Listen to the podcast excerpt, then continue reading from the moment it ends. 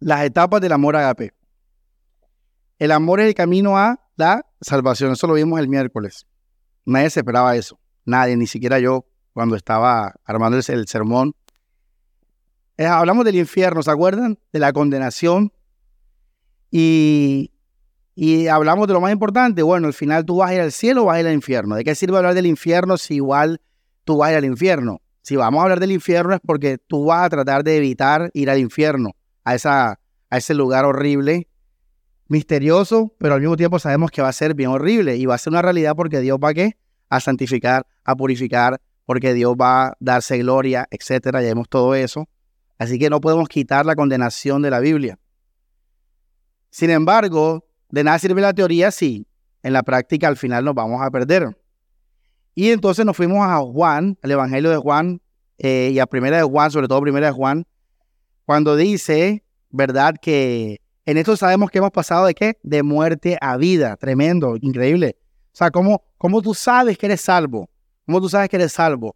En que amas a los hermanos. Eso lo habíamos hablado antes, pero estamos recordándolo, relacionándolo al infierno. Eso sí, nunca, nunca lo hemos hecho antes, de relacionarlo con el infierno, con el tema del infierno. Entonces dice la Biblia, nosotros sabemos que hemos pasado de muerte a vida. Ahora, en Primera de Juan, capítulo 4, tremendo porque dice que en el amor, cuando permanecemos en el amor, eh, vamos a leerlo, vamos a, a, a Primera de Juan 4, sí, vamos a leer Primera de Juan, ese es tremendo capítulo. Y le digo que había estado oculto para mí todos estos años. O sea, yo siempre hablaba de 1 Juan 3, 1 Juan 2, pero tremendo 1 de Juan 4 y 5. Eh, dice 1 de Juan 4, esto es tremendo, así que mucha atención con el versículo, todos, por favor.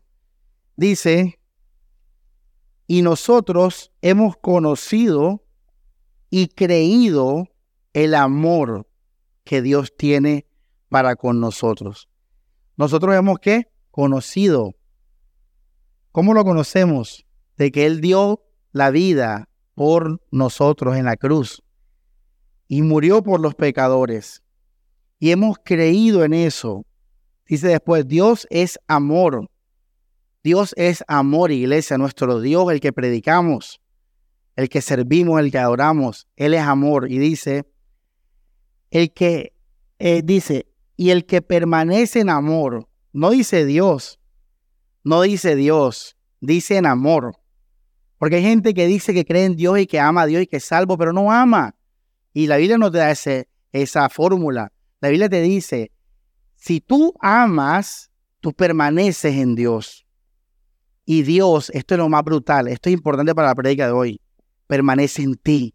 Dios está en ti, hermano. Dios está en ti. Cuando amamos, tú permaneces en Dios y Dios está en ti. En ese amor que hemos conocido y creído.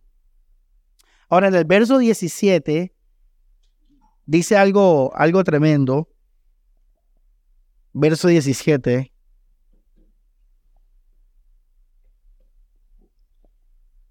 Dice, en esto, ¿en qué? En lo anterior. ¿En qué? En lo anterior. Es perfeccionado el amor en nosotros.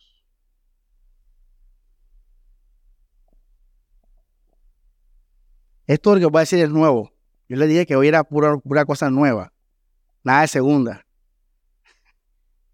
Hermano, esto viene ahora es brutal. O sea, nosotros pensábamos que perfeccionar el amor era como como en la práctica, como con, la gente. Y estás equivocado, yo estaba equivocado. La perfección del amor se hace con Dios. Se hace en relación tuya con la cruz. O sea, cuando tú te relacionas perfectamente con Dios y con la cruz y con Cristo, entonces tú completas el amor en tu vida. Por eso, hermanos, lo que se ve con los hermanos es el resultado de la realidad espiritual de las personas, de la intimidad de las personas. Lo que tú ves con la comunión, eso es el resultado de la relación particular de cada uno con Dios. De cada uno con Dios. Por eso yo les he dicho, hermanos, que eso que descalificar a un pastor, eso, eso es un invento. Eso sí lo inventó la institución. Pero la Biblia no, no, te, no te dice como a manera de, de, una institución, no, que si el pastor no hace aquí, échalo. No, no dice. ¿Sabes por qué no lo dice? Porque el pastor que no tiene una relación con Dios, que no está lleno de su palabra, él mismo se va a sacar. Él mismo va a estar seco para darle a la iglesia. Entonces o se convierte en un charlatán o él mismo va a decir, me retiro. Así que no se preocupen de eso porque el, pastor que no cumple los requisitos, él mismo se, se, anula, él mismo se excluye. Sea que se vuelva un falso maestro hablando paja, o se, o se va, él mismo se cansa de este, esto es aburrido, yo hablando a la gente de Dios si yo no tengo una relación con Dios. El pastor cuando les habla la palabra de Dios es porque él tiene una relación con Dios. El hermano que te habla la palabra de Dios es porque ese hermano está en esa relación con el Señor.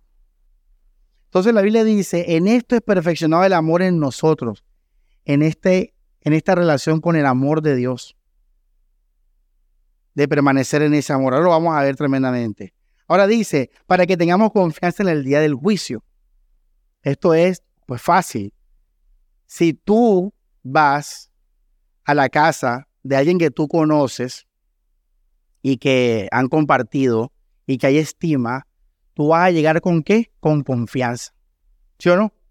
Tú, no, tú no te apareces en la casa de un desconocido, tocas la puerta y entras, tú no haces eso, porque tú no conoces, tú no tienes relación. Incluso hay gente que tú conoces, hasta familiares, que como no hay relación, pues no hay confianza, hay puro protocolo y esas cosas. Pero cuando tú tienes una relación con una persona, hay confianza, hay estima y por ende tú entras a la casa de esa persona, te sientas en el mueble, abres la nevera, etc. Entonces le dice la Biblia, si tú tienes una relación con Dios, cuando tú vayas al cielo, tú vas a ir con confianza porque tú, tú venías en la tierra con una relación con Dios. Tú no vas a ir al día del juicio o al día final como con temor, como si tú no conoces a Dios, no, al contrario, yo todos los días vivía con Dios, vivía en su amor. Por eso cuando yo me muera, yo me voy a morir tranquilo porque yo tengo una relación con Dios bíblica, una relación con Dios en el amor. Es lo que está diciendo Juan aquí, para que tengamos confianza en el día del juicio. Pues como Él es, Así somos nosotros en este mundo. Brutal. ¿Qué te dije ahora? ¿Cómo era tu vida terrenal? Con Dios. Yo amaba, yo permanecía en la cruz. Entonces dice, así eres tú en este mundo. En otras palabras, el que es salvo ya es salvo en la tierra por el amor de Dios. Y muchos de ustedes no lo son. Muchos de ustedes no lo son. Vamos a, vamos a eso. ¿Recuerdan la predica del domingo pasado de por qué pocos eran salvos? Porque amaban la vida, ¿verdad? Más hay gente que todavía está en eso. Ustedes no están en eso. Ustedes ya dieron un paso, ¿verdad? Ustedes dijeron, bueno, vamos para adelante. Voy a entregar a Isaac, tal, todo eso. Pero tú confías en Dios 100%. Si tu respuesta es no o lo dudas, es porque tu relación con Dios es dudosa. Es porque seguramente tú tienes una relación con Dios frágil. No meditas, no lo buscas, no lo anhelas, no lo alabas, no lo adoras, no descansas en Él. Por eso es que puedes temer o dudar de tu salvación. Paréntesis, seguridad de salvación, si ese fuera el tema de hoy. ¿Cómo, cómo somos seguros, eh, cómo estamos seguros que somos salvos?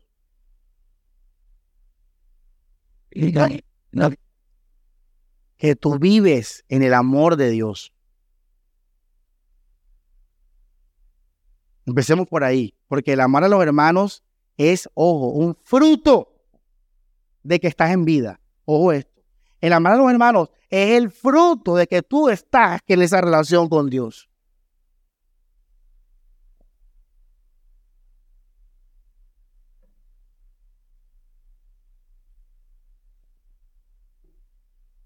Todo empieza con Dios.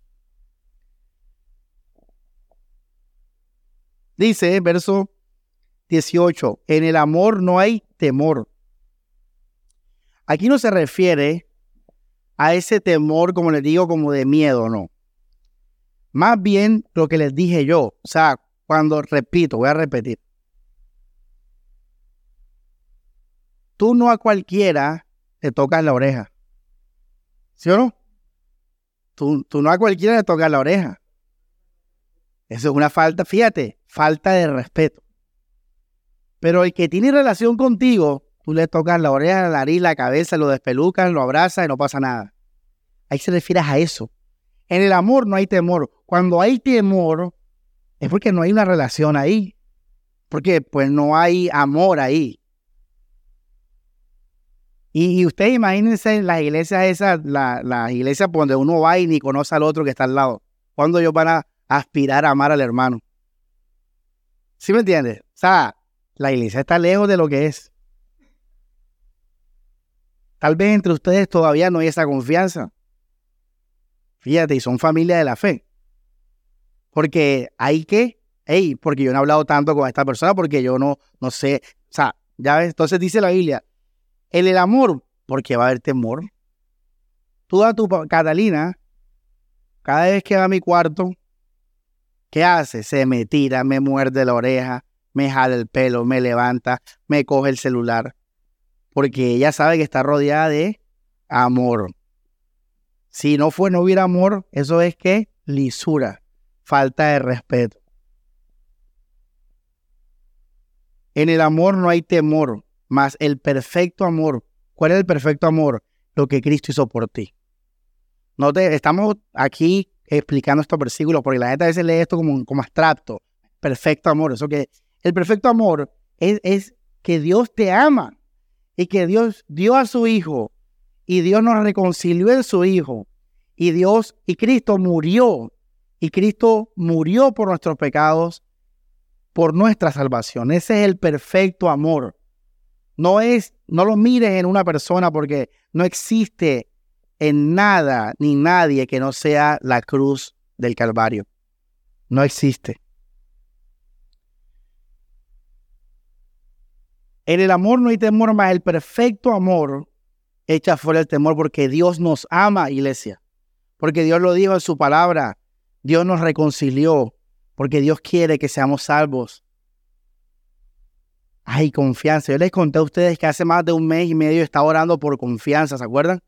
Yo en mi propia vida me examiné, yo dije, hey, he perdido confianza en Dios. Y yo he orado, bueno, ya no estoy orando por eso porque ya pasó, ya fíjate, ya oré por eso y ya sentí la respuesta. Pero en su momento yo dije, hey, los cristianos no creen en la palabra de Dios. Yo tengo una prédica pendiente que se llama Dios cuida de nosotros. Porque Dios cuida de nosotros. Dice la Biblia que Dios, que todas las cosas obran ¿qué? para bien a los que aman a Dios. Hey, no confiamos en Dios, los cristianos no confiamos en Dios. O sea, en verdad no confiamos en Dios. En el día a día, en las obras, demostramos que no confiamos en Dios. Cuando nos ponemos rabiosos, tristes, ahí no estamos confiando en Dios. Porque si nuestro Padre nos ha dicho que Él nos va a guiar, que Él todo lo va a hacer para bien, tenemos que estar felices siempre. Por eso Pablo dijo, reconcíguese todo tiempo, pero no lo dio porque sí. Él lo dio porque servimos a Dios, porque oramos. Mira, la oración, Pablo dice, no estés cargados por nada, oren y ya, oren y estén felices. La oración es un, es un símbolo y un fruto de que tú confías en Dios. La gente que no ora está dejando de confiar en Dios. No, los predicadores que no oran, los teólogos que no oran, los hermanos que no oran, esos hermanos, tenlos en duda. Tenlos en duda. Porque el, el, la persona que confía en Dios lo expresa en oración. Porque la oración es hablar con Dios. Entre más horas, más tú expresas eso más tú expresas que vives confiando en Dios, porque todos los días van a venir problemas, todos los días van a venir cosas, la carne, enfermedades, tragedias, eh, peleas con los hermanos, desacuerdos, descubrimientos de pecados. etcétera. Van a venir muchas cosas.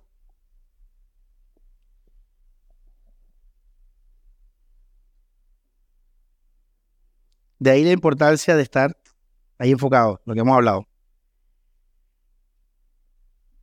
Vamos al 18 y leemos el 19. En el amor no hay temor, más en el, el perfecto amor echa fuera qué? El temor. Porque el temor conlleva qué? Castigo. Pero él es tu padre. Y el que teme no ha sido qué? Oh, esto que es brutal. Quiere decir que el que teme no ha hecho el 16. Vamos a leer el 16. Dice, y nosotros hemos conocido, o sea, primero, conocer. Ojo esto. Segundo, dice, creer. Fíjate, conocer y creer. El amor de Dios. Hasta ahí. Hemos creído y conocido. Eso es lo, que, lo que se hace. Después dice, Dios es amor y el que permanece en amor, o sea, permanece en Dios. fíjese, Dios es que amor. El que permanece en, en, amor, o sea, en Dios, permanece en Dios. O sea, es como un, como un trabalengua o algo así, ¿verdad? O sea, Dios es amor. El que permanece en amor, Dios permanece en él. Y dice, verso 17, ojo, en esto es que perfeccionar el amor. Entonces el versículo 18 dice, el, la parte final dice, y el que teme no ha sido que perfeccionado en el amor. O sea que el que teme no ha hecho el 16 y el 17, no ha creído o no ha conocido. Tal vez conoce pero no cree y tal vez cree pero no en el evangelio correcto, no en el evangelio verdadero, sino un evangelio de obras, no sé, no ha visto el amor de Dios. Obviamente no tiene referencia para para, para ese amor perfecto. Entonces, si tú temes, algo pasa en ti. No estás confiando, no estás creyendo. ¿Qué te está haciendo dudar? Etcétera. Verso 19. Nosotros le amamos a Él porque Él nos qué? Nos amó primero. O sea, el verso 16. Lo conoces, trata después tú amas y Dios permanece en ti eso. Todo empieza aquí, iglesia en ti y en Dios, en Dios y en ti. Romanos 5:5. Esto es tremendo. Romanos 5:5.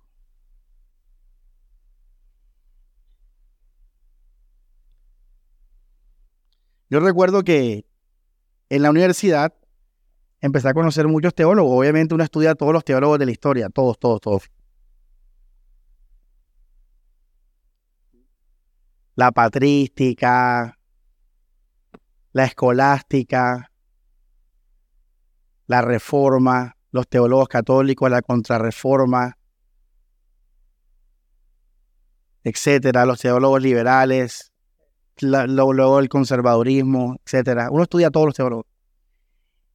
Yo recuerdo que yo estaba como buscando como uno que con el que yo identificarme. Recuerdo que en un libro yo leía todo ya, uno lee a todos esos hombres. Y cuando leía Carvar, salía en, el índice de los capítulos, salía la oración. Y después salía el amor. Yo dije, este es. Este es el teólogo que, que yo estoy buscando. Porque es un hombre que ora y que habla del amor. Mira, los teólogos. Y es absurdo. ¿Sabes por qué? Porque esto es la salvación. La gente, mira, la gente está tan perdida, iglesia, que está preocupada por los dogmas. Por la, no que la Trinidad, no que la venida del Señor, no que el nacimiento original, no que la Biblia es inerrante. Esas cosas no es que sean malas o, no, o no dejan de ser importantes, pero eso viene después de el amor después de la relación con Jesús, después de ese encuentro. No, pero es que sin doctrina no hace lo primero. Es que al tú hacer lo primero, enseguida tú crees en la doctrina. Porque si tú crees en lo que dice Juan, tú vas a creer que Jesús que resucitó, que nació de una virgen, no sé qué, todas esas cosas. Tú vas a creer en la Biblia, que es palabra de Dios, bla, bla, bla. Entonces mira cómo el diablo se las hizo. Se pusieron a hablar, no, que la Biblia es inerrante, que el nacimiento virginal, que no sé qué, que quiere que cree eso. Mira, la gente le dicen eso, tiene que creer eso. Tú tienes que creer eso. Eso es muerte. Tú tienes que creer el Evangelio. Cuando tú crees el Evangelio, tú crees en eso. Cuando la Biblia habla de eso, está hablando de eso en relación al Evangelio. Porque hay gente que está llena de doctrinas buenas y no ama, no conoce el amor. Por eso obviamente su seguridad de salvación se basa en qué? En sus obras. En cambio aquí la seguridad de salvación no se basa en tus obras, se basa en tu relación con el amor. Romanos 5.5 dice, esto es brutal. Y la esperanza, ¿no qué? No avergüenza. Porque, ¿qué dice? El amor de Dios ha sido, ¿qué dice? Derramado en nuestros corazones por el Espíritu Santo. Esto es importante, iglesia. Un creyente está lleno del amor de Dios. Una pregunta. Si la Biblia dijera, nos salpicó con el amor de Dios. Eso es poquito, ¿verdad? Salpícame. Ahí no dice eso. Dice que Dios derramó. Eso es el chorro, iglesia. Dios derramó su amor en el corazón del creyente. O sea, el creyente ha quedado de rodillas, ha quedado en el piso. Y recuerden el testimonio del pastor Edgardo. Él estaba en una discoteca, no sé qué, y le dio a mi tío, me voy. Y él dijo, ¿por qué tal? No, no, no, no, sé, me voy. Cuando mi tío regresó, ustedes saben el testimonio, lo encontró desnudo, en cuero, tirado en la sala, allá en la casa de mi abuela, llorando. Eso es lo que hace el amor. Cuando a ti te derraman algo, tú te, quedas en el piso. Tú quedas todo empapado, iglesia. Eso es lo que hace Dios, ese es el amor de Dios. Y dice la Biblia que esto es una obra del Espíritu Santo. Hay gente que dice, está bueno habla tanto del Espíritu Santo. Yo hablo lo que tengo que hablar del Espíritu Santo. Y, yo, esto, esto es algo que hace el Espíritu Santo. ¿Por qué el Espíritu Santo? Porque ¿dónde está Dios? ¿Dónde está, dónde está Cristo? Están allá. ¿Quién está con nosotros acá? ¿Quién es el que hace las cosas acá? Es el Espíritu Santo. Todo lo hace el Espíritu Santo. Es el que abre los ojos, el que ilumina, el que, el que guía, el que, que exhorta, el que se entristece. Y Él, el Espíritu Santo, Él derrama el amor, por Él, por se derrama el amor de Dios en nuestros corazones. Entonces, hermanos, uno queda tirado en el piso cuando conoce a Dios. Yo me acuerdo de un, de un sermón de la hermana Piedad que ella habló sobre eso. Ella hablaba de que, o sea, la gente hoy en día se convierte por, como, una, como hacerte parte de un club. Como que no, mira, Dios te salvó, ah, bueno, listo, haz esto, haz esto, haz aquello. Ese es el evangelio de ahora. Pero eso no es, eso no es realmente lo que dice la Biblia. La Biblia dice que cuando tú te encuentras con Dios, tú quedas empapado de ese amor. Entonces, yo los invito a ustedes, iglesia, a que a eso los invito. Porque si tú estás lleno de ese amor, tú me vas a amar a mí, obviamente. Y tú eres salvo. Cuando les di el domingo, el miércoles, que no, que la seguridad de salvación, es que amar a hermanos, sí, esa es. Porque si los amas, es porque tú estás lleno de este amor, viviendo en ese amor. Dice el versículo 6, porque Cristo cuando aún éramos débiles, murió por nuestros qué? Pecados. Murió por nosotros. Tremendo. El único atributo de Dios que nos salvó fue el amor. El único atributo de Dios. Dios tiene varios atributos. Dios es omnipotente, omnisciente, omnipresente, la ira de Dios, la soledad de Dios, pero de todos los atributos de Dios, el que nos salvó a nosotros fue su amor. Obviamente Él, Él es todo. Ahí está todo metido, obviamente, pero quiero enfatizar que por el amor somos salvos. O sea, tú estás, tú eres salvo por amor. Tú eres salvo por amor. Tú no eres salvo por la ira de Dios. Tú no eres salvo porque Dios es todopoderoso, omnipotente, omnipresente. Tú eres salvo porque Dios también es amor. Eso es un, escuchen esto, esto es un atributo que ningún Dios pagano tiene. Ningún Dios de la antigüedad se le dio ese don. Obvio, creado por el hombre.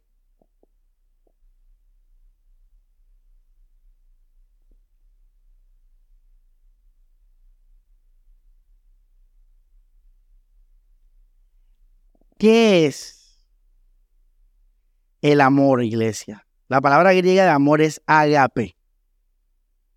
No nos importa el eros, no nos importa el filial, ni el estorque. ¿Sabes por qué? Porque eso no es el amor de Dios. Así que a mí no me importan los demás amores, no, me interesan. Cuando la Biblia habla de amor, habla de agape. Y hoy vamos a ver como nunca, agape, vamos a verlo como nunca. Porque esta es la marca de la salvación, iglesia. Porque Dios es que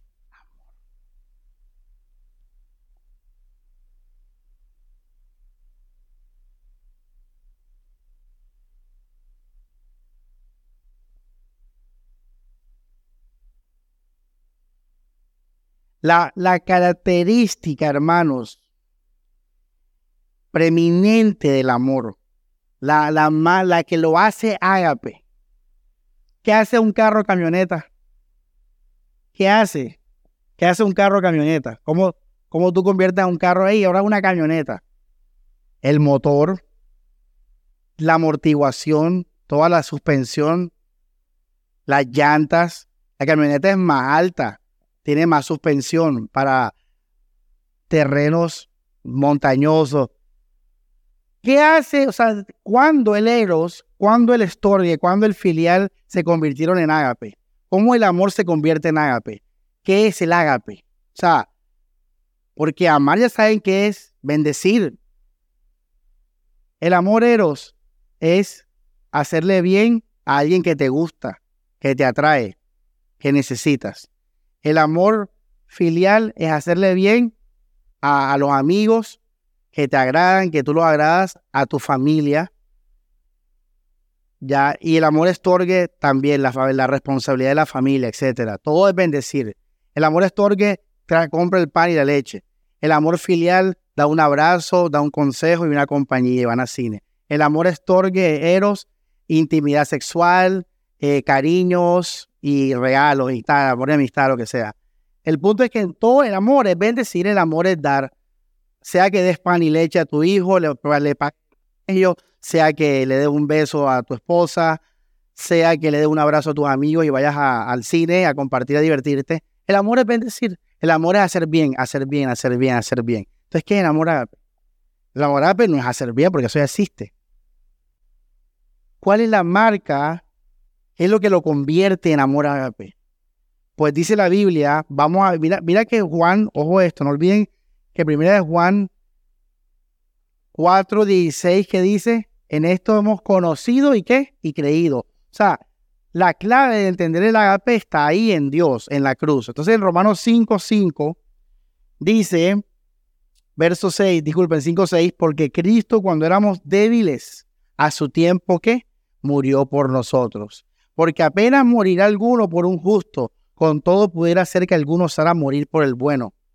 Mira el verso 8, más Dios encarece su amor para con nosotros, en que siendo aún pecadores, Cristo murió por nosotros. Este es el amor ágape, iglesia. Grábatelo, en que siendo aún pecadores, Cristo murió por ti. Ese es el amor ágape. Ahora, ¿qué significa que Cristo murió? No es solamente morir, Cristo te justificó, Cristo te salvó, Cristo te llevó a Dios, al Padre. Cristo te va a resucitar. Cristo te amó. En que siendo un pecador es Cristo, me amó. En que siendo un pecador es Cristo, me salvó. En que siendo un pecador es Cristo, me santificó. En que siendo un pecador es Cristo, me justificó. En que siendo un pecador es Cristo, me, me, llevó al Padre. Eso es lo, lo el amor ágape, iglesia. Ese es el amor ágape. Esto es el poder del amor. Esto es el amor ágape.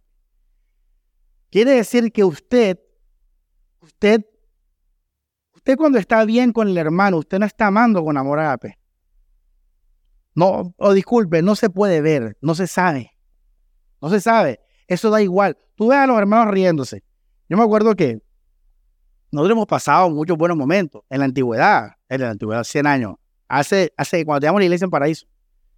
Yo me acuerdo que veía a los jóvenes riéndose. Éramos más en ese entonces. Todos felices. Y yo en la mente decía, ¿qué nos hace diferentes a, a otros grupos de amigos ¿Qué nos hace diferente? Yo me preguntaba eso, porque en muchos aspectos es lo mismo. Yo dije, la diferencia es que nosotros nos vamos a amar hasta el final. Y la, la, palabra está bien dicha. Tú no puedes decir, no, es que nosotros nos amamos. Tú no puedes decir eso.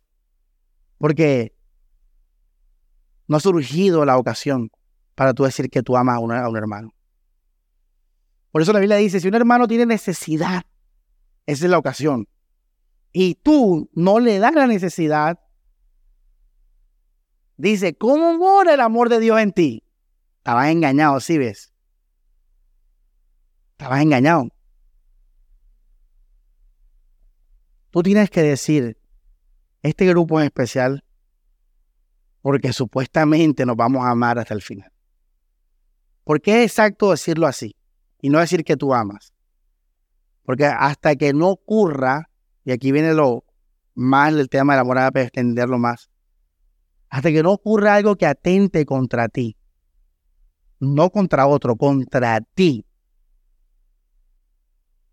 tú no puedes decir que amas.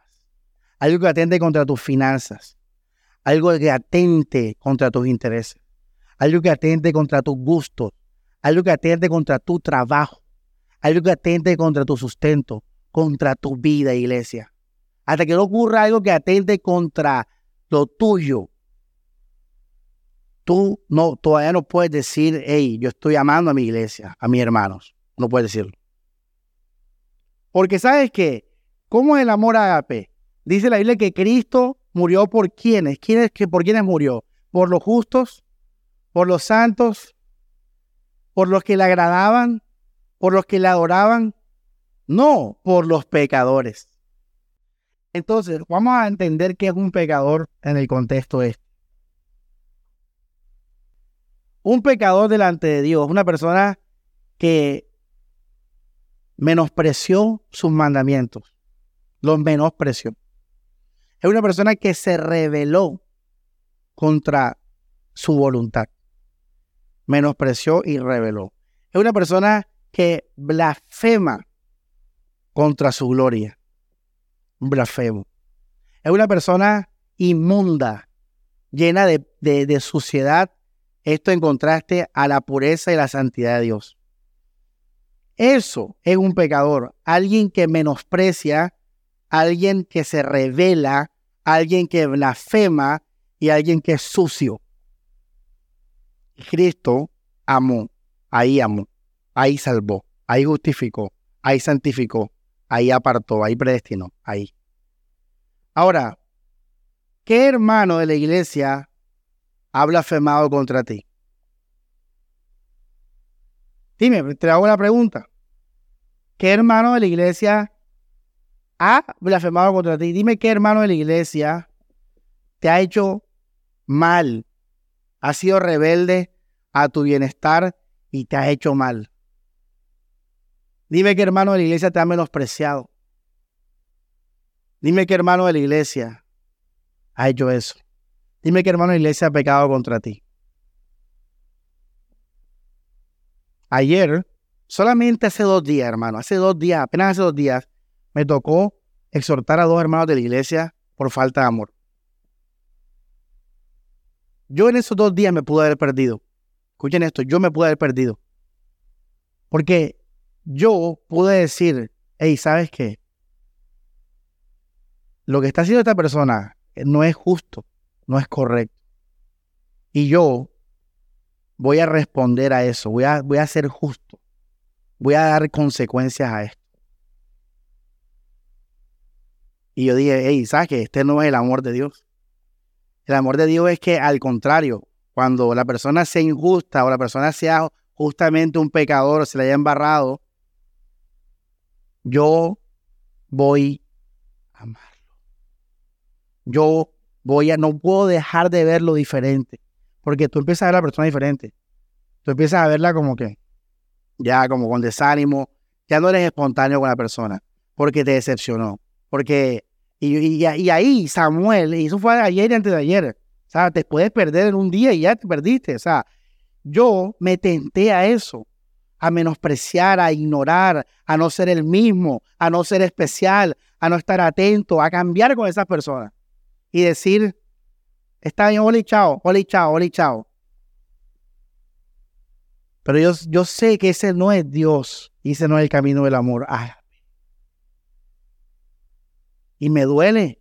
Y la carne le duele, iglesia, porque esto es Dios. La Biblia dice en Romanos 8 que la carne no puede agradar a Dios. Y a veces uno lo siente, ¿verdad?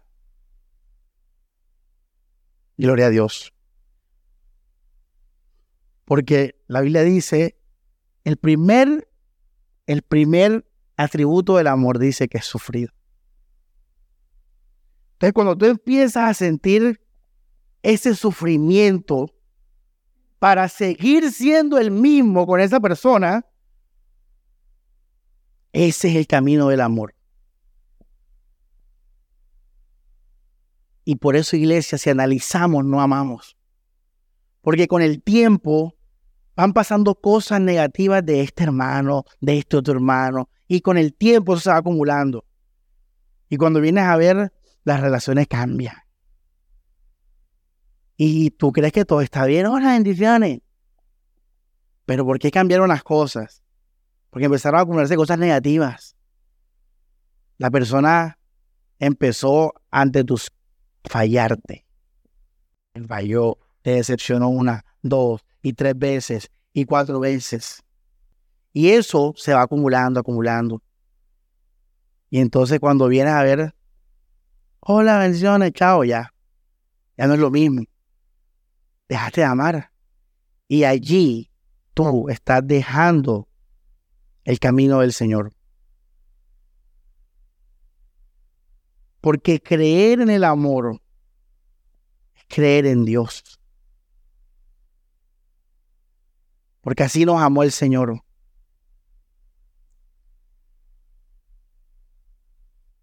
Por eso somos, ¿sabes? ¿sabes? Somos inmaduros. Esta es una iglesia inmadura. Esta iglesia es una iglesia que está en pañales todavía. Igual es, es lógico, ¿verdad? Tenemos apenas dos años en esto. Pero hermanos, tenemos que aspirar a crecer porque yo quiero conocer a Dios. Yo no me quiero quedar aquí estancado y ya. Yo quiero ir y ser y, vivir esa perfección del amor. Ahora vamos a ver con más detalle esa parte. Entonces, iglesia, el amor es sufrido, 1 Corintios 13, pero saben, vamos a hablar de eh, seguir hablando de la característica entonces uniquísima del amor agape y por eso es la primera que sale en Corintios.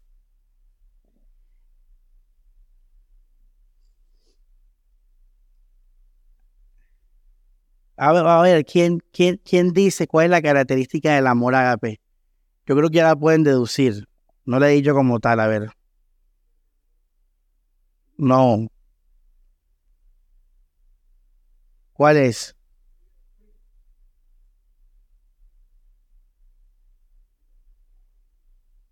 Por ejemplo, yo me acuerdo que cuando estaba en el liberalismo, yo digo un ejemplo que si un soldado daba la vida por su amigo, ahí estaba Cristo y tal. En eso está el amor agape. ¿Creéis? Bien, buena respuesta. Y bueno, no me esperaba la explicación, pero igual está bien la respuesta. Eso no es amor agape. Que tú des la vida por alguien. No lo dice Pablo en Corintios. Dice, dice Pablo en Corintios. Vamos a leerlo, vamos a leerlo que yo puedo dar a mi vida a los pobres. Y si no tengo amor, ¿qué? Nada soy. Yo puedo tener todas las lenguas angelicales. Si no hay amor, nada soy. Yo puedo tener todos los dones del mundo, conocer todo. Y no hay amor, nada, nada, nada. Fíjate, o sea, eh, Cristo murió por ti. Ese es el amor ágape así, esa es la característica del amor ágape. Pues está ahí, pero al mismo tiempo no es eso, es más que eso. Pon la, cita, no la leamos, ya ustedes se lo saben de memoria. Pero eh, vamos a, a, este, esto que estamos hablando, o sea, Cristo murió por ti. Eso muestra el amor ágape, sí, ahí está. Por eso Pablo dice, conozcan eso, conozcan eso, conozcan, eso, porque eso está ahí, todo está ahí metido en eso. Todo está metido en eso. Pero el amor ágape no es la marca, porque hay mucha gente que ha muerto por otros. Así, soldados, amigos, familiares, eh, por, por humanitarios, causas humanitarias. Los políticos que se hacen matar, se hacen matar por, por causas humanitarias, políticas. Entonces, a ver, ¿quién, quién, quién, quién me dice cuál es la característica del amor ágape? Hace parte, pero no es esa. Todo eso es, pero no es, no es.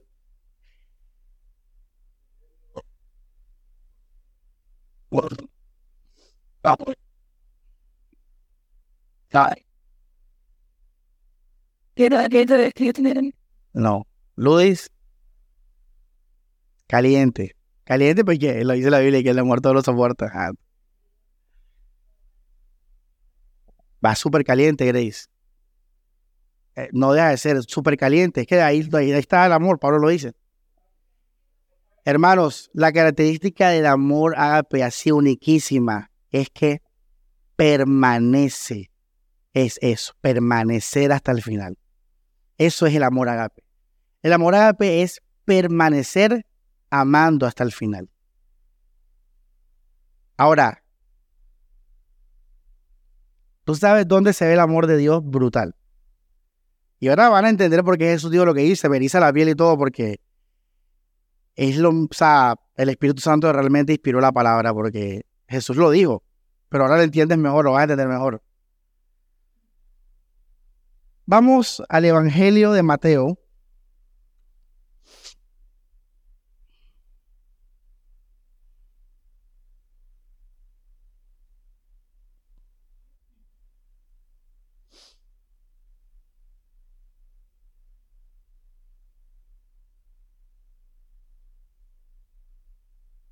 Esto es tremendo. O sea, hermanos, ¿qué les dije yo que era la característica del amor ágape? Permanecer, ¿verdad? Hasta el final. Obviamente, al tú decir permanecer, estamos hablando de qué? Del amor, no estamos hablando de otra cosa. Entonces, quiere decir permanecer qué? Haciendo bien hasta el final, permanecer bendiciendo hasta el final. Mira que las parejas terminan, los amigos también cortan y la familia también se separa a veces. O sea, esos amores se aman, pero mira que no tiene esa característica. Por eso lo que el amor agape lo hace agape no es el bendecir, no es el bendecir, no es morir por alguien. El amor de Dios no es que Cristo murió por nosotros. El amor de Dios es que siendo pecadores, Cristo no dejó de amarnos. Dios no dejó de amarnos. Dios no nos abandonó. Ese es el amor agape. No es que Cristo murió, no, es que Él, como no nos dejó de amar, Él murió. Porque no dejó de amarte aunque eras un pecador. Ese es el amor agape permanecer. Ahora, yo le digo la hermosa comparación que hace el Señor y es increíble. Y como digo, se me eriza la piel porque es increíble porque lo digo tremendo. Jesús usó la comparación a la naturaleza. Él dijo, así como vuestro Padre que hace llover sobre buenos y malos. Una pregunta, ¿la lluvia ha dejado de, de existir? Ahora la Biblia dice que sus misericordias son nuevas, ¿qué? La misericordia es amor, es lo mismo. Y la Biblia dice, cuando la Biblia dice nuevas mañanas, está hablando del sol. Hermanos, el sol permanece todos los días. La luna sale, las estrellas y la lluvia. Y eso es un testimonio de la naturaleza del amor de Dios. Porque así sea que el hombre haga lo que haga, que haga lo que haga, el sol va a salir todos los días. Y Jesús dijo eso. Cuando dijo que amáramos a nuestros enemigos y tal, tal, tal, él dijo, Recuerden que el Padre hace llover. Entonces, la naturaleza es un testimonio del amor ágape. Porque hagas lo que hagas, el sol va a salir mañana. Todos los días el sol sale. Por eso el salmista dijo, la misericordia de Dios no cada mañana porque él vio que el sol salía todos los días. Y adivina, hermanos, y esto me estoy enterando porque estoy leyendo un poco de medicina y eso. Y me entero ahora que el sol es indispensable para la vida y la salud del ser humano. Que vitamina, que la retina, que la hormona, que no sé qué. Por eso cuando te levantes, ahora me voy a poner aquí de gurú de esa cosa. Y yo le dije a mi hermano y todo, cuando te levantes, abre la ventana y el sol, porque el sol le da vida. No voy a poner eso en detalle, pero Dios está dando vida. A pesar de que el ser humano se, descarriló y se perdió, Dios ha cumplido su palabra. Bueno, con eso claro, sí, es que ahora vamos a desarrollar Mateo en la parte final de estos últimos 15 minutos. Eh, permanecer, ahora, porque permanece, esto que voy a decir, como digo, puede ser complejo, así que ojo, aprende y el miércoles seguimos. Porque permanece es sufrido. Ustedes saben mis amadas torres gemelas, ¿verdad? Todo el que me conoce y anda conmigo está hastiado de ese tema. Cada vez que le habla a María, el tema María, ay, no, esa Y empieza a bostezar y eso. Y yo con una pasión, no me deja apasionar ese tema. Cuando le hablo a Daniela, cualquiera, todos se aburren. Pero voy a usar una analogía importante ahora. Cuando los aviones se chocaron, el, el fuego y el calor que se formó, perdón, el calor que se formó por la gasolina, los aviones estaban cargados de la mañanita, o sea, estaban enteritos. Ese calor intenso hizo que las vigas de acero se doblaran, no se partieran, se, se doblaran. Al doblarse, los pisos de arriba quedaron sin soporte y el resto de la torre, eh, lo que sentía como una carga de un piso, se volvió una carga de miles de pisos y por eso ellas cayeron. Las torres gemelas no fueron sufridas porque no permanecieron. ¿Qué es ser sufrido? Sufrido es que si te choca un avión y, empieza a destruir y a quemar la torre, tú eres la torre, tú dices, voy a permanecer, a pesar de que todo esto no me voy a caer, entonces tú dirías, oye, pobre torre, porque aguantó mucho qué? Calor. Hubo mucho fuego. Pero sabes que la torre permaneció porque era fuerte. ¿Qué es el amor sufrido?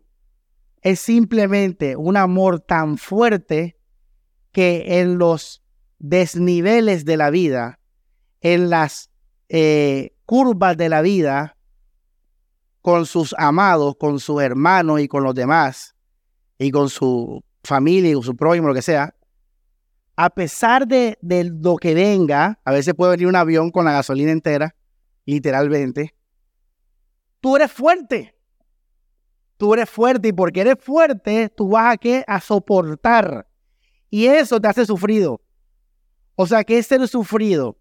Ser sufrido es una persona que tiene la capacidad de mantenerse en eh, bendiciendo porque soporta. Y por eso dice la Biblia, el amor es sufrido, el amor todo lo que, todo lo soporta. Ahora, después dice todo lo espera. ¿Tú sabes por qué dice todo lo espera? Porque si Él va a permanecer firme, Él te va a dar tiempo a ti para que tú hagas lo que tengas que hacer. Él no va a depender de lo que tú hagas, por eso Él espera hasta el final. Porque como Él no depende de ti, Tú puedes venir con lo que tú quieras, todo lo espera, todo lo espera. Tú puedes venir con gritos, tú puedes venir con faltas de respeto, tú puedes venir con lo que tú quieras, que Él es fuerte y eso lo hace sufrido y todo lo espera y todo eso. Ahora, después dice la Biblia en, Corintios, dice, no hace nada indebido. Y la gente a veces coge eso como que eh, uno a veces con, hey, vamos a hacer una travesura. el amor no será indebido. No se refiere a eso. Estás loco, eso es una mala interpretación. Se refiere a que amar es siempre hacer el bien. El que ama siempre va a bendecir. El amor siempre va a ser bendición, nunca va a ser injusticia, nunca va a ser algo negativo, nunca va a ser algo malo. Te pregunto, ¿qué padre le da a su hijo un escorpión? ¿Qué padre le da a su hijo una roca si le pide un pan? Si ves? El amor, cuando dice que el amor no es el individuo que no se goza en la injusticia, no sé qué, se refiere a que el amor va a permanecer dándote bien, dándote alegría, dándote vida. El amor va a permanecer cumpliendo su rol contigo en el máximo amor que existe.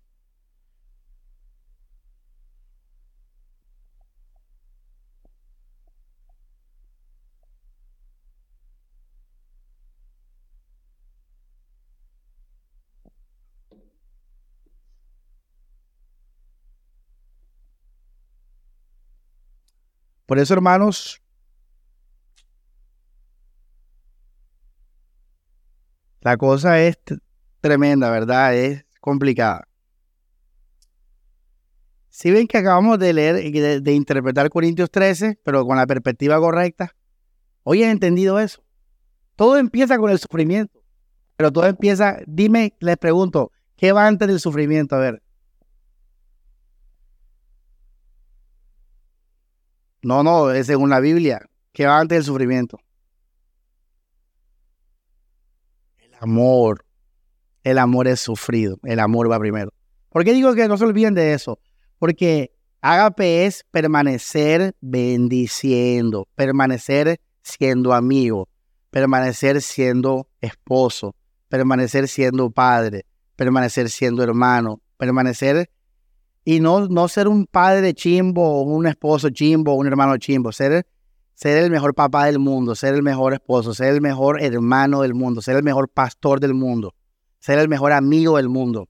Eh, eh, ahora, ¿eso es amor agape? Todavía no. Si tú permaneces siendo el mejor, a pesar de los aviones, a pesar de que vengan los aviones esos, no vamos a ser como las Torres Gemelas. Vamos a permanecer. ¿Por qué, pues, iglesia? Por, porque yo tengo una relación con Dios. Yo tengo una relación con el Señor. Vamos a Colosenses. No olviden lo que dije ahora. Porque yo tengo una relación con Dios. Porque yo tengo una relación con Dios. Porque mis, mis vigas, porque mis columnas están hechas en Cristo Jesús. No están hechas de acero. Están hechas de Cristo Jesús. Vamos a Colosenses Yo no podré utilizar esta analogía en Nueva York obviamente será sensible a las personas. Pues aquí en Barranquilla sí lo podemos hacer. Colosenses capítulo 1, versículo, eh, esto que viene tremendo, 10, dice, 2, 10 dice, para que andéis como es digno del Señor, agradándole en todo, llevando fruto en toda buena obra, creciendo en el conocimiento de Dios. Esta es la vida cristiana. Verso 11, que dice, fortalecidos con todo poder, conforme a qué? A la potencia de su gloria, para toda paciencia y longanimidad con gozo. Esto es increíble. Aquí está hablando, ¿cuál es la potencia de su gloria? Su amor. Ahora, conforme a su amor, tú vas a ser paciente, longánimo, con alegría.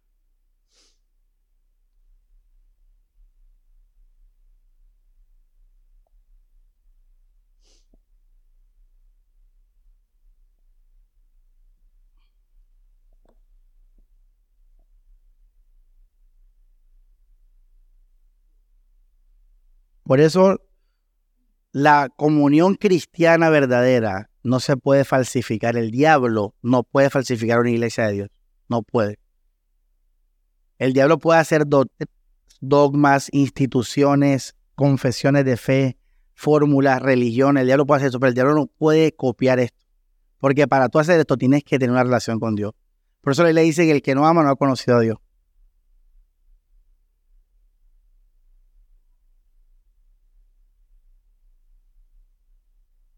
Una persona que le cuesta amar está alejada de Dios. Por eso le cuesta amar, le cuesta perdonar. Porque no conoce el amor de Dios. ¿Se acuerdan que ese es el fundamento? Hemos conocido y creído en el amor de Dios. Así, iglesia, para finalizar, hoy aprendimos lo que es el ágape de una manera clara, como nunca. Es permanecer hasta el final. Por eso para amarnos no hay que hacer nada, simplemente ser iglesia ya. Simplemente tener comunión natural, natural así. Y, y eso va a llevar espontáneamente las circunstancias. Y mira que yo te dije, yo mismo hace dos días yo tuve tentaciones. Siempre las tengo. El pastor sufre mucho por eso. Pues el pastor quiere que sus ovejas caminen, pues como él quiere que caminen. Y, y eso no es lo que pasa en general. Es al revés. Y más, ¿sabes que la oveja, la analogía es esa? Son ciegas, torpes, rebeldes, se ensucian solas. Tremenda la sabiduría de Dios, ¿verdad? Las ovejas y tal. Se ensucian solas. Tú las lavas y se ensucian solas. Eh, por eso hay que consentir al pastor, ¿verdad? En diciembre. La cosa es tesa, la cosa es tesa, iglesia. La cosa es tesa. Entonces, ese es el amor ágape. Y damos así por hoy. Ya, vamos a dar así porque vamos a, masticar esto. Y el miércoles viene algo tremendo. El miércoles vamos a ver, si Dios quiere, vamos a ver algo, hermanos, increíble.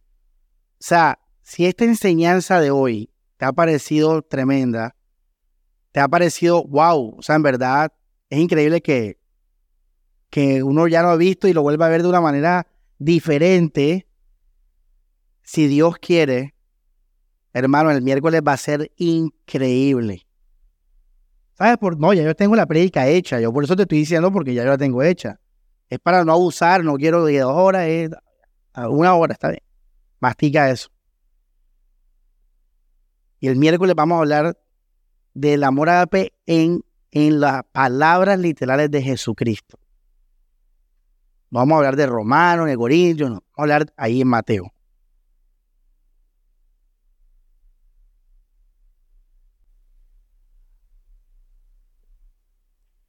Hermanos, medita en esta palabra. Porque esto es serio y es real. Porque esta es la marca de la salvación. Porque esta es la marca de conocer a Dios. Es este el camino. Ni siquiera son las cuatro paredes, hermanos. Ni siquiera es el saco ni la liturgia. Todo eso podemos eh, dejarlo. Podemos reunir en una casa. Podemos hablar en la playa. Es el amor, iglesia. El ágape. Cada vez que mires el sol, recuerda la enseñanza de hoy. El testimonio del Señor al hombre, al ser humano.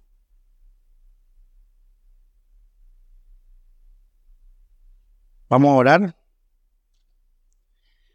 Dios Padre, Señor, gracias por la palabra de hoy.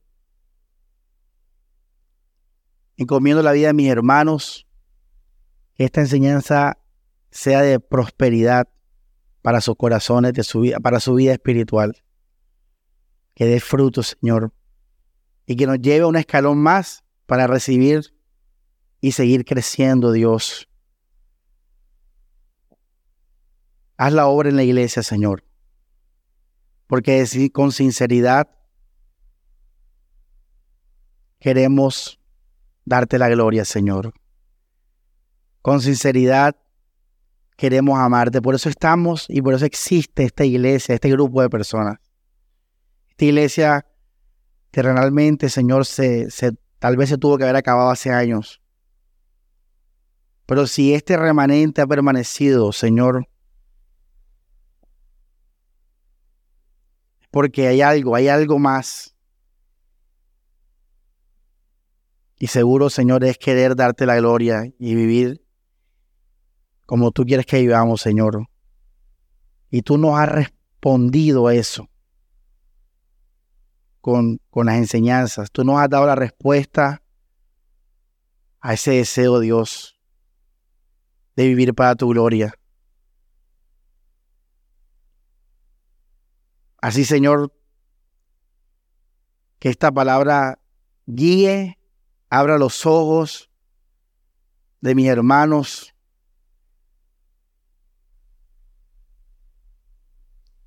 Y Señor, de los hermanos que no han experimentado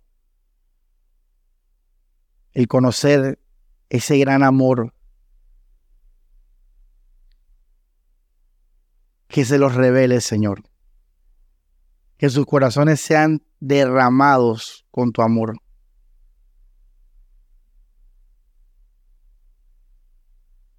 Túmbanos con tu amor, Señor.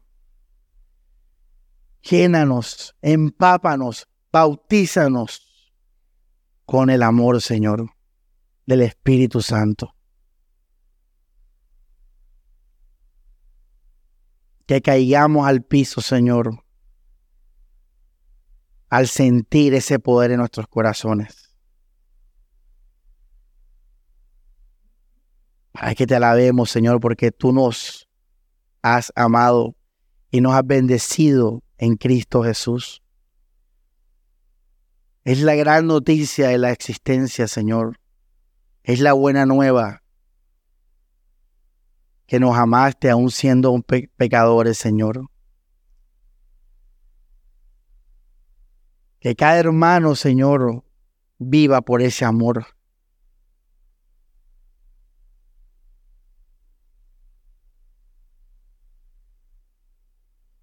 para que nos prepare Dios para reflejarlo y poder ver el testimonio en eso de que tú estás en nuestros corazones, Señor. Toda la gloria es para ti en la predicación, en el nombre de Jesús, por el Espíritu Santo. Amén y amén. Una iglesia, entonces, si Dios quiere, el miércoles parte 2 del amor ágape, de, la, de las etapas. No, no, hemos entrado en las etapas todavía. Una iglesia, vamos a estar de pie. Eh, bendecidos. Eh, y bueno, vamos a despedirnos con, con una alabanza.